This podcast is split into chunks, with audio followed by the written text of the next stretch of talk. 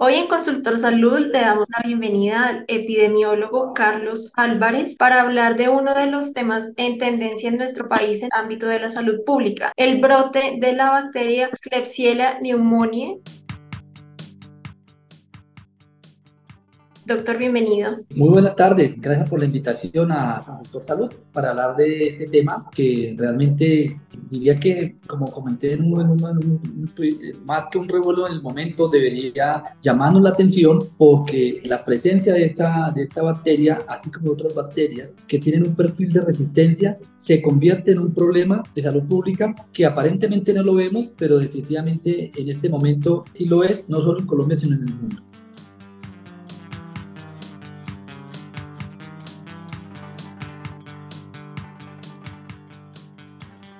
Y doctor, para las personas que nos están escuchando, que no hacen parte del sector de la salud, ¿podría describirnos brevemente en qué radica la complejidad de este brote? Pues mira, yo hay que tener en cuenta tres cosas. La primera es que esta es una bacteria que es bastante común. Para tenerlo presente, es una bacteria que se encuentra en el intestino de todos nosotros. Todos los seres humanos, eh, más o menos tenemos por cada milímetro cuadrado de intestino, tenemos 100 millones de bacterias que se llaman bacterias intestinales o enterobacterias. Una de ellas justamente es la Klebsiella pneumoniae. La que se llama neumonía realmente está más en el intestino. ¿Esto qué quiere decir? Que es una bacteria bastante común. Y esta bacteria es, como, no es normal que esté en el intestino, pero lo segundo es que esta bacteria tiene la capacidad de adquirir mecanismos de resistencia, que dicho en castellano significa que la bacteria se vuelve resistente a los antibióticos que hoy conocemos. Y lo tercero, que es importante, es que esta bacteria, específicamente la Klebsiella pneumoniae, tiene una capacidad de producir una,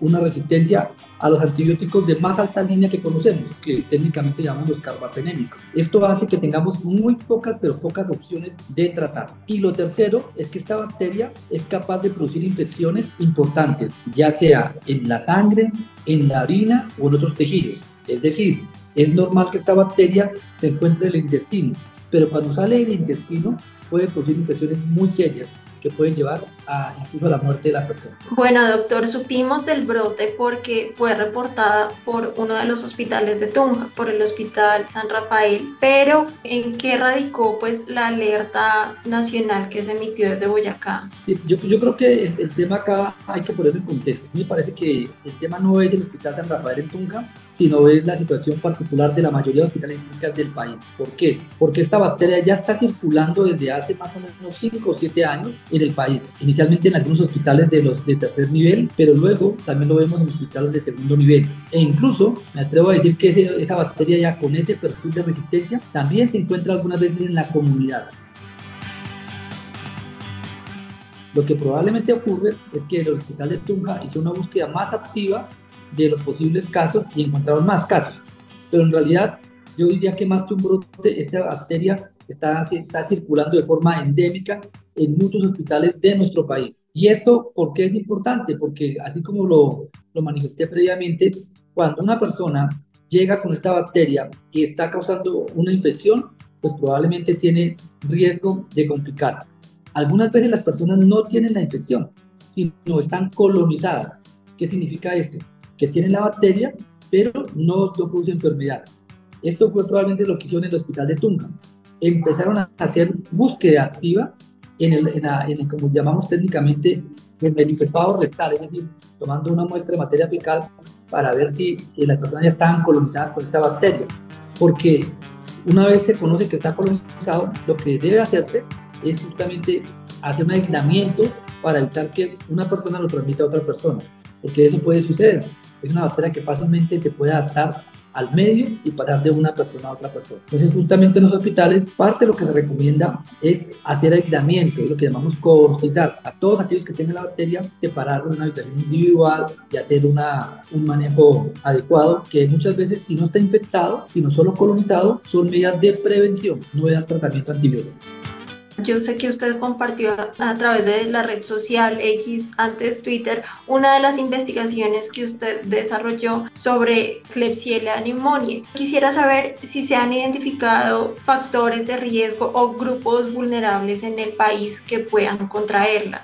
Sí, a ver, una de, una de las principales razones para que una persona pueda adquirir esta bacteria son personas que han recibido antibióticos. ¿Por qué? Porque cuando uno recibe antibióticos por tiempo prolongado o antibióticos de amplio espectro, lo que hace este antibiótico es quitar la infección por la cual se dio el antibiótico, pero desafortunadamente un daño colateral es que aparecen gérmenes que se vuelven resistentes. Y justamente esa es la principal razón, que a una persona previamente le hayan dado antibióticos. Entonces, ocurre que algunas personas que tienen enfermedades crónicas que requieren dársele antibióticos muchas veces durante el año son personas, personas que tienen más riesgo de adquirir esta bacterias resistentes. Esa es una razón. La segunda razón es gente que se hospitalice en unidades de cuidado intensivo porque justamente podría pasar que, que, que produzca un brote que tal pase de un paciente a otro paciente. Esa es la forma menos importante en la realidad en hospitales donde hay buenas prácticas de control de infección. Y creo nuevamente, insisto, que la principal razón para que aparezca esta bacteria resistente son personas con enfermedades crónicas que requieran que les den antibióticos y desafortunadamente si la persona adicionalmente les dan antibióticos no está infectado o no toma el antibiótico por los días que por la forma correcta, pues de esa manera está estimulando que aparezca más resistencia. Usted mencionó los carbapenémicos, pero ¿qué pasa, por ejemplo, con las personas que se automedican o que consumen antibióticos de manera libre. Esto influye de alguna manera en caso de que estén colonizados, en que la bacteria se mantenga en el organismo. Sí, desafortunadamente cuando se consumen antibióticos y se genera esa resistencia o uno se coloniza con bacterias resistentes, eso no pasa inmediatamente. Es decir, uno sigue colonizado con esas bacterias al menos por tres o seis meses, porque las bacterias mantienen esos mecanismos de resistencia. Es decir, es como, hablando coloquialmente, como si a alguien le dieran a, armas para defenderse, pasa el peligro, porque ya, ya, no se le está dando el antibiótico, pero las personas siguen manteniendo las armas y las siguen guardando por si, por si las moscas, ¿no? Entonces eso hace que van a mantenerse más tiempo. Y eso puede ocurrir hasta seis meses después. Por eso es importante enfatizar en que una persona que ha tenido que tomar antibióticos debe tener unas medidas de, adecuadas de control de infección. ¿Y eso qué implica en castellano? Lavarse las manos frecuentemente y más cuando va al baño. Esto parece tener sencillo y algo como higiene normal, pero desafortunadamente no somos tan estrictos en el cumplimiento de estas normas. Doctor Álvarez, en nuestros días, pues teniendo en cuenta que es una bacteria resistente, ¿se le da algún tratamiento a las personas que ya están colonizadas o que contraen la bacteria o sencillamente la Klebsiella permanece en el organismo de manera indeterminada?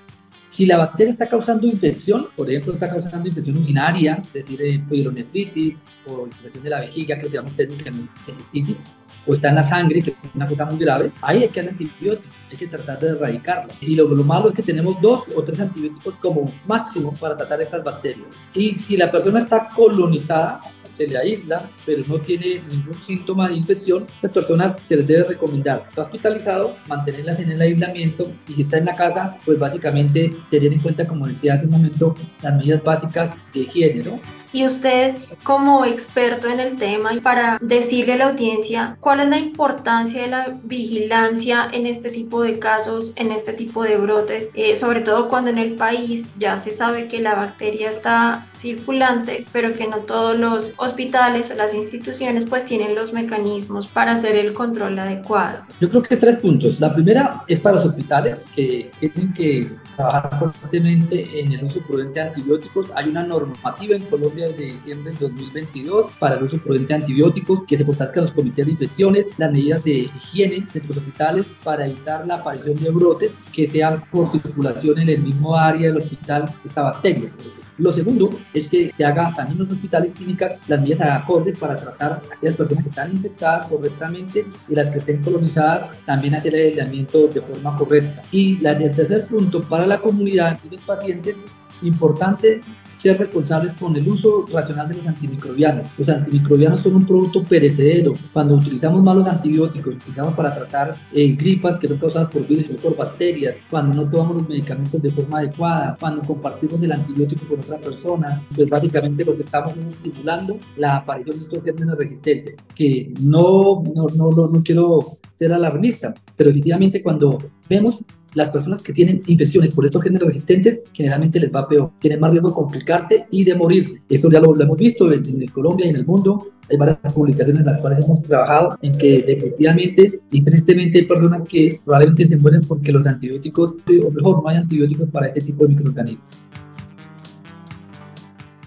Ya para finalizar, ¿cuál considera que es el desafío más importante de Colombia en este momento, no solo con este patógeno, sino con los demás gérmenes y, microbios que son ya resistentes a las opciones de tratamiento que existen? Hay una política de, de prevención o de mitigación de la resistencia antimicrobiana dada por la OMS y adoptada por Colombia. Colombia está normatizada, pero no se ha implementado de forma correcta, no solamente en el área hospitalaria o en el área de salud, sino también en otros escenarios. Vemos que la resistencia microbiana es un tema, pero que comúnmente se llama una sola salud, un tema que lo haga en zootecnia, cuidado de animales en producción o, lo que se haga en agricultura, tiene impacto. Y lo que hacemos en los humanos también tiene impacto en varios frentes para que entre todos podamos mitigar el impacto de la resistencia. Probablemente no la vamos a acabar, pero sí mitigar. Y es una responsabilidad de todos que desafortunadamente todavía tenemos mucho por hacer. ¿Qué mensaje le dejaría a toda la audiencia? Aquí hay audiencias de todos los tipos, de todas las edades y que seguramente están interesados por el desenlace de esta situación de salud pública. Yo creo que el, punto importante es que este es un problema de todos y entre todos tenemos que colaborar para, como digo, mitigar el impacto. Eh, y eso se traduce principalmente en ser conscientes que los antibióticos tenemos que cuidarlos. Finalizar, dos aspectos. El primero, para la humanidad le cuesta más o menos 10 años en producir un nuevo antibiótico. Para los microorganismos, una vez empieza a utilizar, probablemente al año o a los dos años ya se convierte en un problema de salud pública. Entonces estamos perdiendo la batalla con los microorganismos, con las bacterias, y es de tarea de todos proteger los antibióticos. Bueno, doctora Álvarez, muchísimas gracias por su tiempo y gracias por la explicación también.